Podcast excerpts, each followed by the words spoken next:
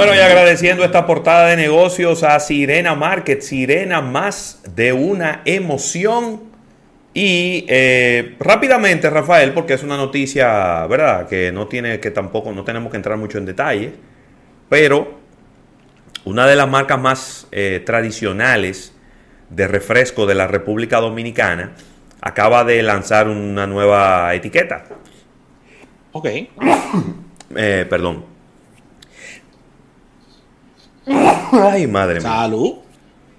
Se trata de Rec Rock, que Oh. es la marca de refrescos de sabores frutales de Ambev Dominicana, de Cervecería Nacional Dominicana, que ahora pues ha cambiado la tipografía que utiliza, ha cambiado las etiquetas de sus productos y pues lo estamos colocando para que nuestro público ahí pues pueda ver eh, la nueva etiqueta. Yo, eh, yo lo, lo vi en el supermercado, todavía está en proceso de, de rollout, es decir, que todavía hay productos con la etiqueta vieja y productos con la etiqueta nueva.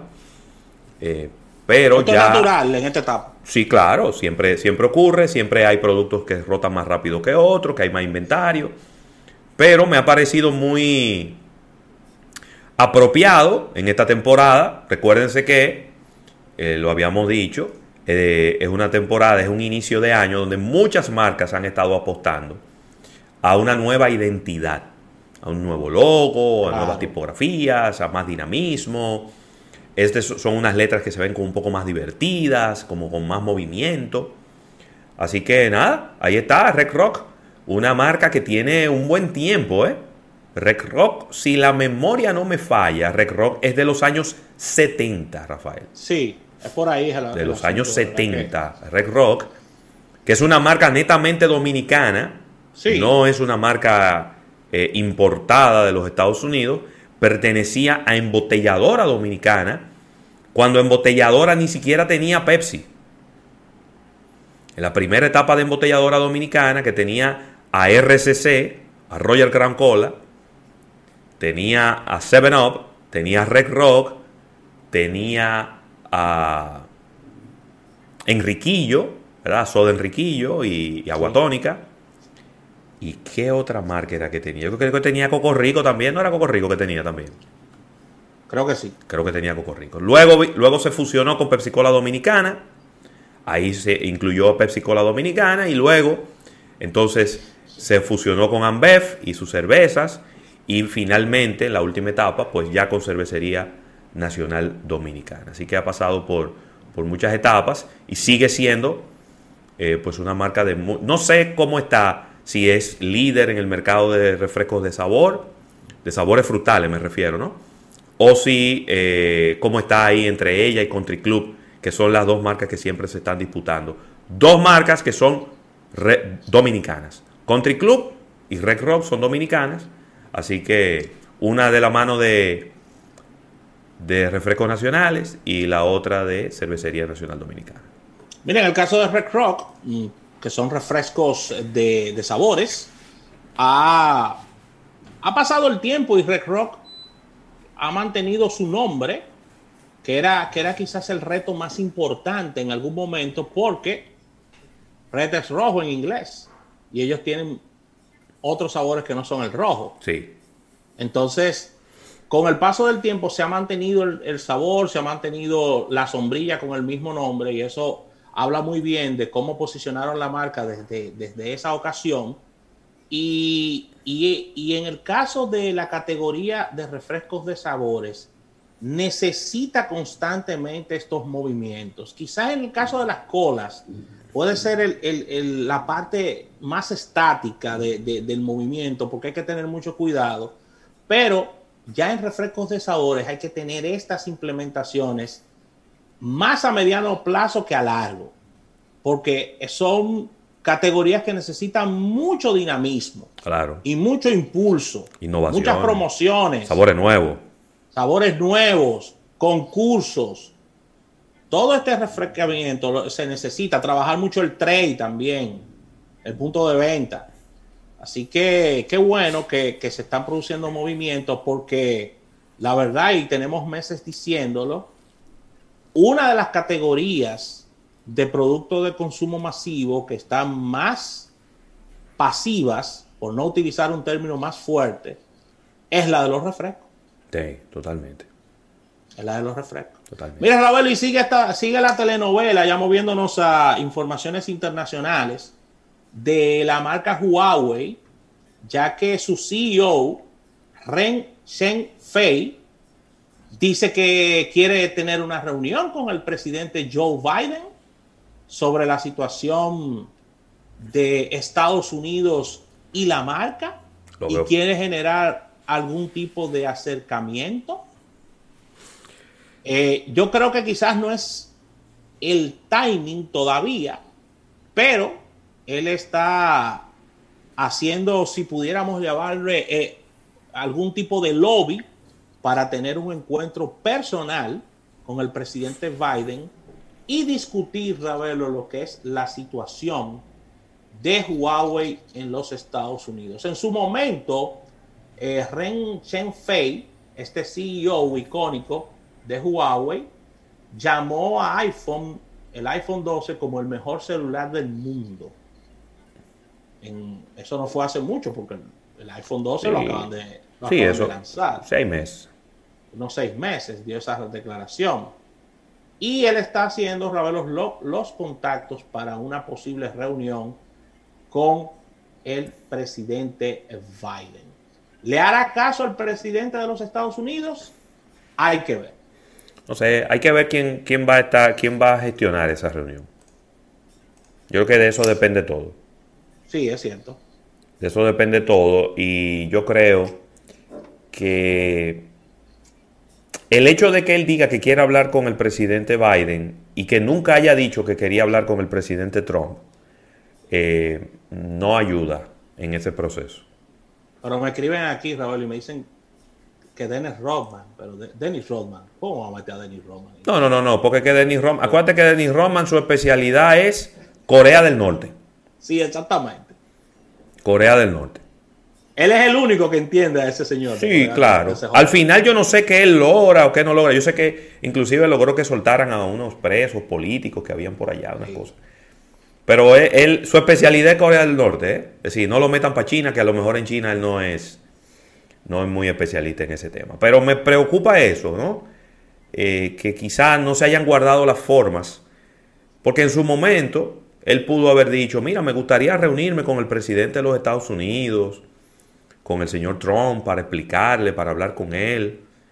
Aunque esa reunión nunca se diera. Entonces ahora que él diga que se va a reunir con Biden, tendría todo el sentido del mundo, porque es, yo no es que me quiero reunir con Biden, es que me quiero reunir con el presidente de los Estados Unidos. Sí. Sin embargo, ahora, si lo estoy viendo desde el punto de vista de Biden, no desde el punto de vista de él, porque eso es lo que él tiene que hacer, él tiene que tratar de reunirse con la persona que toma decisiones en los Estados Unidos. Pero quizá para Biden no, no funcionaría de la misma manera. No sé. Hay que ver cómo lo ve, cómo lo ven los estrategas políticos del presidente. Sí, hay que ver reunión... quién gestiona la reunión y quiénes van a estar ahí. Claro. Él habló de una, de una llamada. Fue de una llamada que él habló. ¿Eh? Una llamada telefónica fue que él habló. Sí, pero en una llamada puede haber mucha gente ahí al lado del presidente. Uh, muchísima gente. Muchísima gente. Acuérdate que, acuérdate que aquí han llamado a presidentes de la República y le han dicho, tradúcele lo que yo le voy a decir a él. Sí. Así mismo. ¿Eh? Tradúcele lo que yo le voy a decir a él. Pero nada, ojalá que pueda lograr esa reunión. Claro. Déjame decirte algo, ¿eh?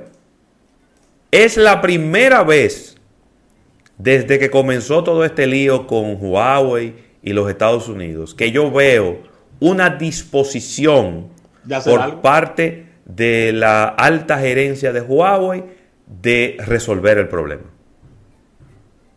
Y ese lío tiene dos años ya. Y esa es la primera vez que yo he visto una disposición de resolver el problema. Pero nunca es tarde si la dicha es buena.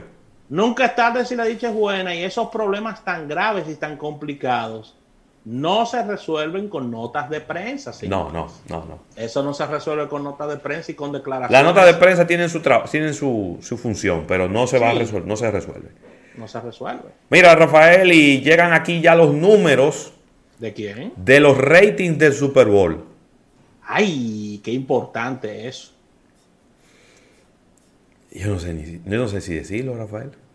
Pero ¿cómo que tú no sabes si decirlo? Porque es que este programa está con el Super Bowl en las buenas y en las malas. Ah, bueno, está bien, pues lo voy a decir entonces. El, el Super Bowl 2021 solo logró atraer a 96.4 millones de espectadores. Es el Super Bowl menos visto desde el 2007. Estamos hablando de unos 18 años. Eh, no, 18, era el no. 18 no, papi. 18 Digo, no, perdón. 18 no. 18 no. 14 años. Exactamente. Ahora sí. Eh, obviamente, yo sé lo que me, lo que me diría mi, mi amiga Erika Valenzuela. Me va a decir, no, pero tenemos que ver los números digital también, porque hubo mucha gente que quizá lo vio por streaming. Sí. Pero en los Estados Unidos no hay menos televisores cada año, no hay menos espectadores, hay más. Y hay menos cosas que hacer y menos cosas que ver. Está todo el mundo en su casa ya. ¿Verdad que sí? Entonces, esto lo, hace Nielsen, quien estuvo dando los, numeritos. Eh, dice CBS en lo que respecta al streaming de Internet, que hubo 5.7 millones de espectadores a través del Internet que se conectaron por minuto. 5.7 millones de espectadores por minuto. Eso, así como se mide, es decir, que habían 5.7 millones de personas viendo el juego, ¿no? Algunos se desconectaban. Sumado a, 94. A 96.4. A 96.4. Sí. Bajito, muy bajito. Está bajito, bajito eso, muy bajito. Pero entonces ahí eh, surge la pregunta del millón. ¿El qué? Te la voy a hacer a ti al público. Dale. El año que viene, o este año, porque eso arranca este año, esa comercialización. Eso arrancó. ¿Vienen más caros los precios? Yo no creo. Yo no creo que sea una buena idea. Esa no es una buena idea, ¿no? Para que la gente tenga una idea, en el 2015 que es el Super Bowl más visto en toda la historia, se conectaron a su televisor 114 millones de espectadores. Ahí sí. 114 millones de espectadores. Así que no son halagüeños los números. Yo espero que ellos tomen esto como, como un aprendizaje.